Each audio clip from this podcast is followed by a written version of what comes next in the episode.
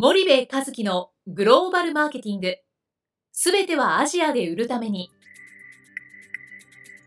ポッドキャスト森部和樹のグローバルマーケティング。すべてはアジアで売るためには、過去10年間で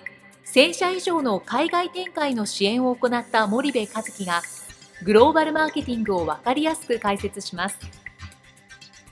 グローバルマーケティングとは、世界のニーズに応えて利益を上げること。アジアで売るためには、ものづくりプラスグローバルマーケティングを武器とした戦略を持たなければなりません。日本には素晴らしい企業が多く存在します。その企業とともにアジア市場を目指したい。再び、ジャパンアズナンバーワンと呼ばれる時代を作りたい。森部和樹は、そんな思いを持ちながらこの番組を皆様にお届けいたします。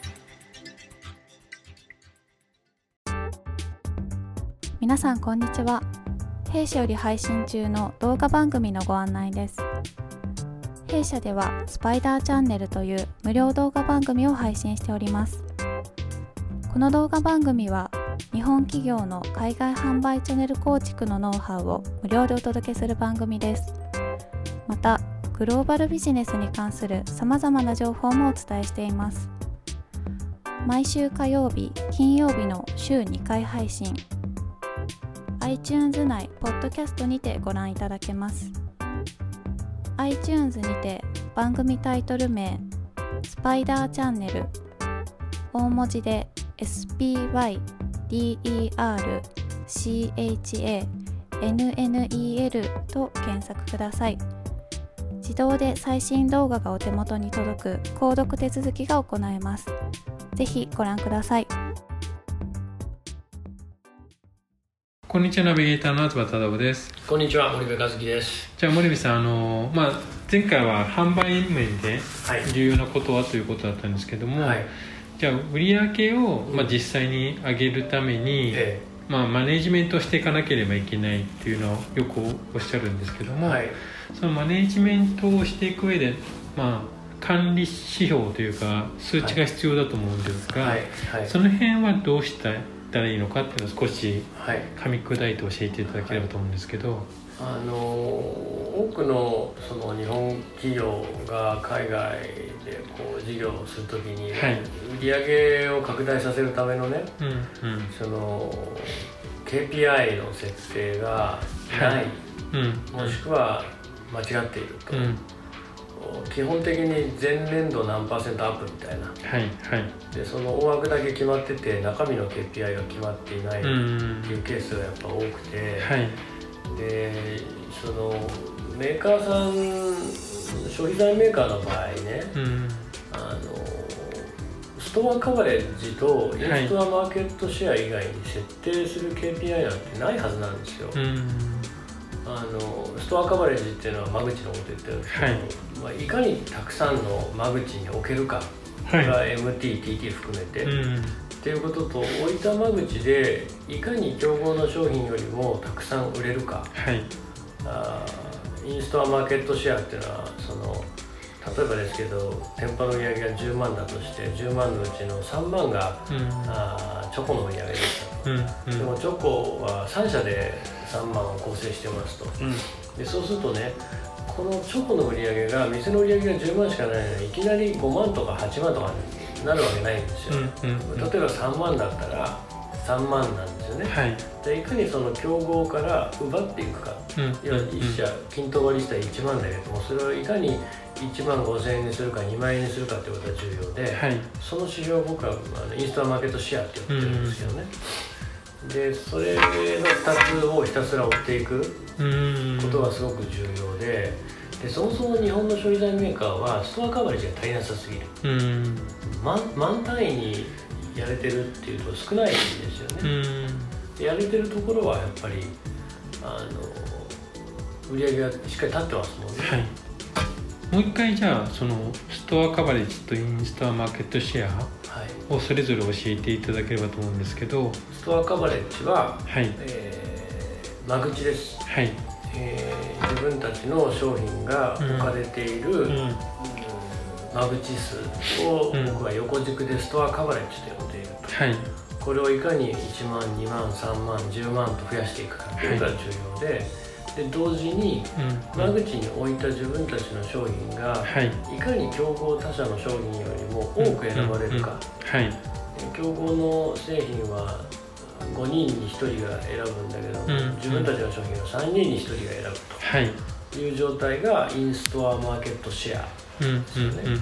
でこの2つを上げるために、うん、えー、全ての営業活動セールス活動マーケティング活動っていうのはあるあるべきで、はい、ここの KPI がやっぱり日本企業っていうのはしっかり設定されていないから、うん、余計なことをやってるんですよね。うん、この2つしか例えばあのユニリーバとかネスレなんてこの2つしかやっていない、うん、この KPI2 つの KPI をどれだけ管理していくかっていうことがもう全てになってるんでうまくいってる会社は大体そうですよね。そのまあちょっとまあ初めてその言葉をお聞きになるリスナーもいらっしゃると思うんですけども、はい、その2つが上がるとなんでその売り上げが上がるのかっていうのを簡単に説明していただければと思うんですが、例えばその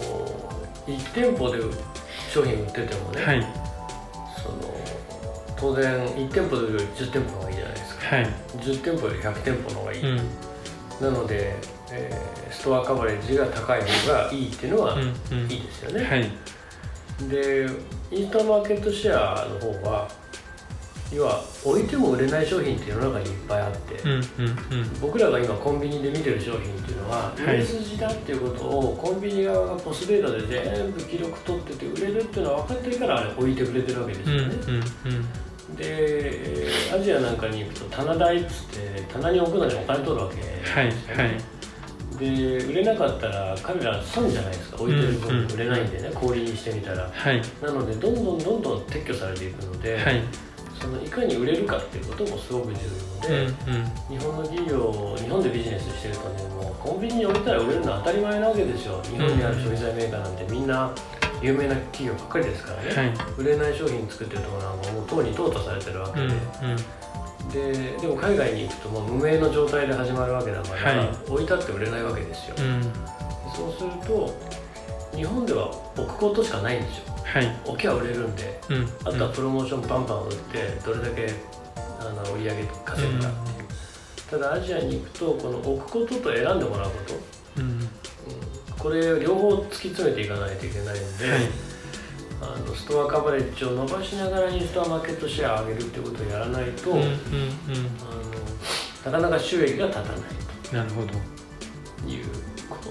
ですね。わかりました。じゃあ森部さん今日はここまでにしたいと思います。森部さんありがとうございました。はいありがとうございました。本日のポッドキャストはいかがでしたか？番組では森部和樹への質問をお待ちしておりますご質問は podcast アットマーク spydergrp.com ポッドキャストアットマークスパイダー grp.com までお申し込みください。たくさんのご質問をお待ちしております。それではまた次回お目にかかりましょう。